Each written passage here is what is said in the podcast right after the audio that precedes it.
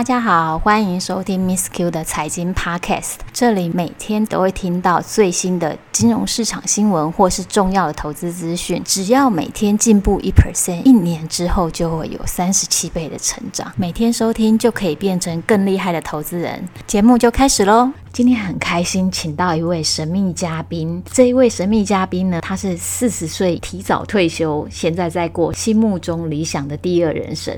这也是我们朋友圈当中的一位传奇人物——亨利。亨利，可不可以跟听众朋友打个招呼？Hello，各位听众，大家好，我是亨利。不要先介绍一下自己。谢谢 Miss Q 邀请我来上 Podcast。我介绍一下我自己，我就是台湾传统的理工男，毕业之后呢，就一直在科技产业工作，待的都是所谓的大公司。二零一四年我就从科技业毕业了。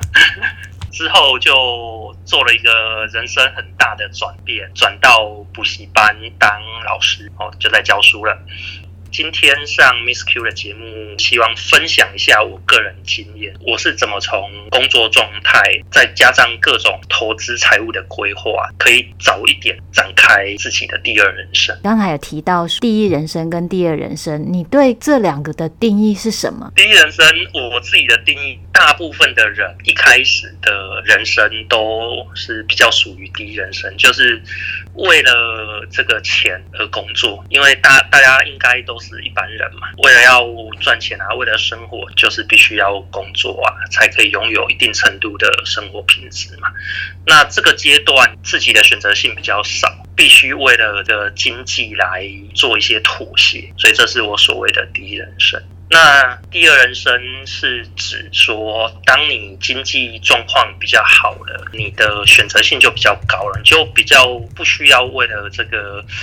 赚钱来做这个妥协的时候，就可以开始选择自己想要过的生活，包含你想要做的工作哦，也算是我的定义。第二人生就是可以为了自己的兴趣而生活而工作。可不可以跟听众来介绍一下你现在过的第二人生？听说你现在是用英文教数学，是吗？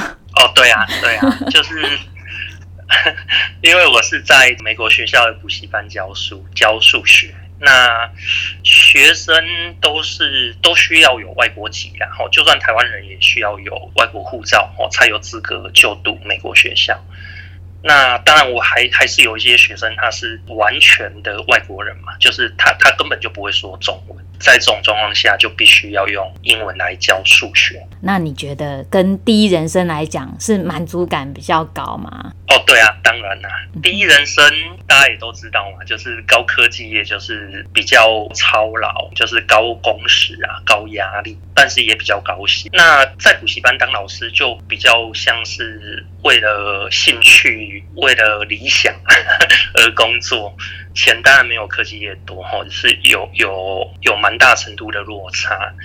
但是我自己选择去补习班教书，是因为我觉得教书这件事情还蛮有意义的，好像可以春风化雨，在下一代 产生这些影响哈。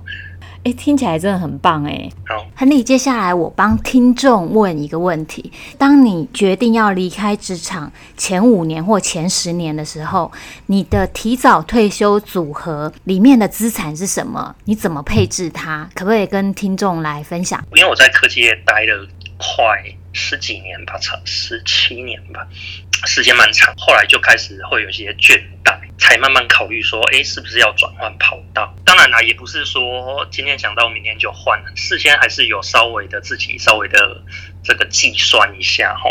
我我的算法是说，哎，我如果离开科技产业，在没有收入的情况下，我一年需要多少钱来生活？我的被动收入能不能就是达到这个生活的目标？这样子。打断一下，你设定的被动收入一年是多少？就是基本的啦。哦，因为我觉得我是比较物质欲望比较低，所以我当时就说想说，哎，我只要被动收入一年有五十万以上的话，就是不工作。应该是还 OK 哈。我所谓被动收入就是呃，没有动到你原本的资产。可不可以跟听众来分享一下，你这个每年可以让你产生五十万以上的投资组合，里面的内容是什么？然后还有各项资产的比重怎么分配？我自己的投资配置主要哈还是以保守的资产为主哈，因为既然是考虑退休，就变成说，诶，保本这件事很重要，投资盈利的部分就没有那么重要，因为。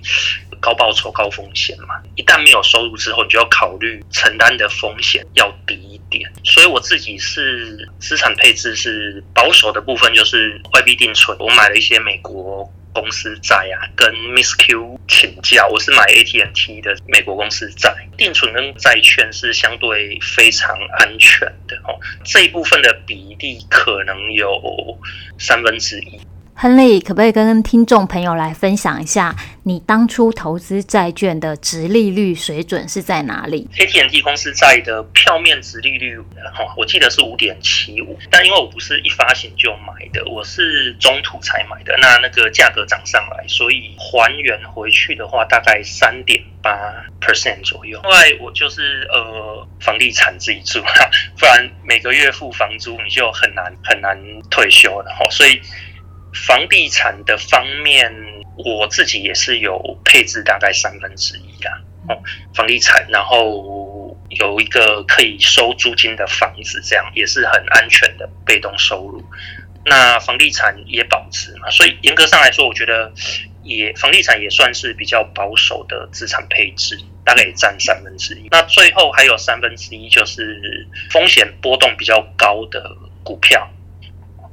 那但是我的股票占三分之一，其实我觉得退休的规划来说，我个人都觉得有一点高。我会比较高的原因，是因为有一些是以前在科技业工作公司的配股，我就没有处理这一部分，我就只是摆在那边。不然我自己投入式的自有资金，可能只有占。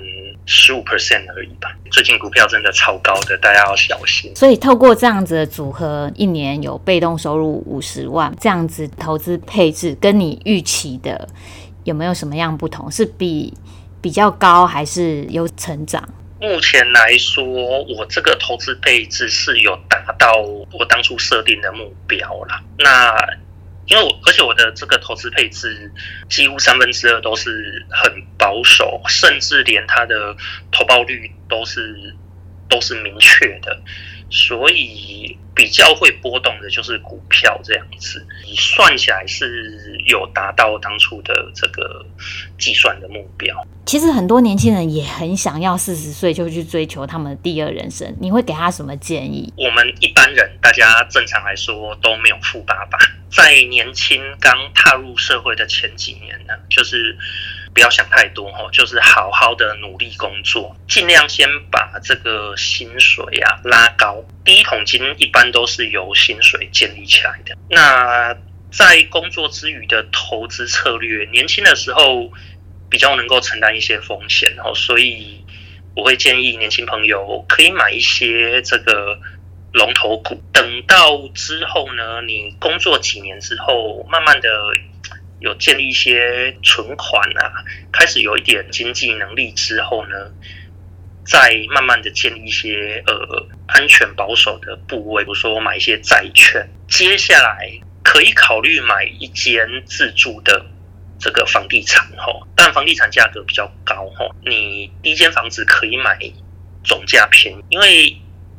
等你存够头期款的时候，我觉得入手一间自住的房地产是蛮聪明的这个选择哦。主要原因就是说，现在的这个利率是非常低的哦，所以基本上你买自住的房子有八成是跟银行借钱，你自己付两成。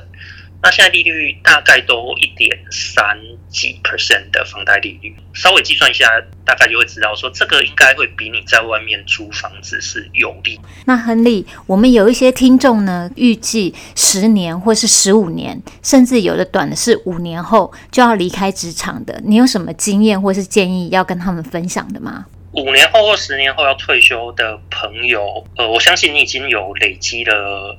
一定程度的这个资产，我先说，等到你完全不工作的时候，我自己的资产配置就是一定要有一间自住的房子哦。你你就你就不太可能付房租，然后想要很安心的退休，我觉得这还蛮有点困难哈。那所以你你可能就是需要有一间一间自住的房地产，最好是没有房贷的，房贷就会。侵蚀掉你的这个被动收入，接下来就是你就要开始规划哈。你可以稍微算一下，你大概需要多少钱哈。我举我的例子，如果我一年要花五十万，那我觉得完全不工作的退休安全标准就是，诶，我有一间房子没有房贷。如果你以四趴投资报酬率来算，你的存款部位就一千两百五十万哦。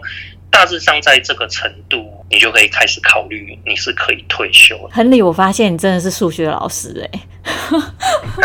好，今天很开心，就是能邀请到亨利来跟我们分享他提早离开职场的财务规划的过程。相信各位听众应该都很有收获。对提早退休的话，有什么任何的问题，欢迎留言在 Miss Q 的粉丝页这一集的下方。我们就会后续再录 podcast 来回答这个问题。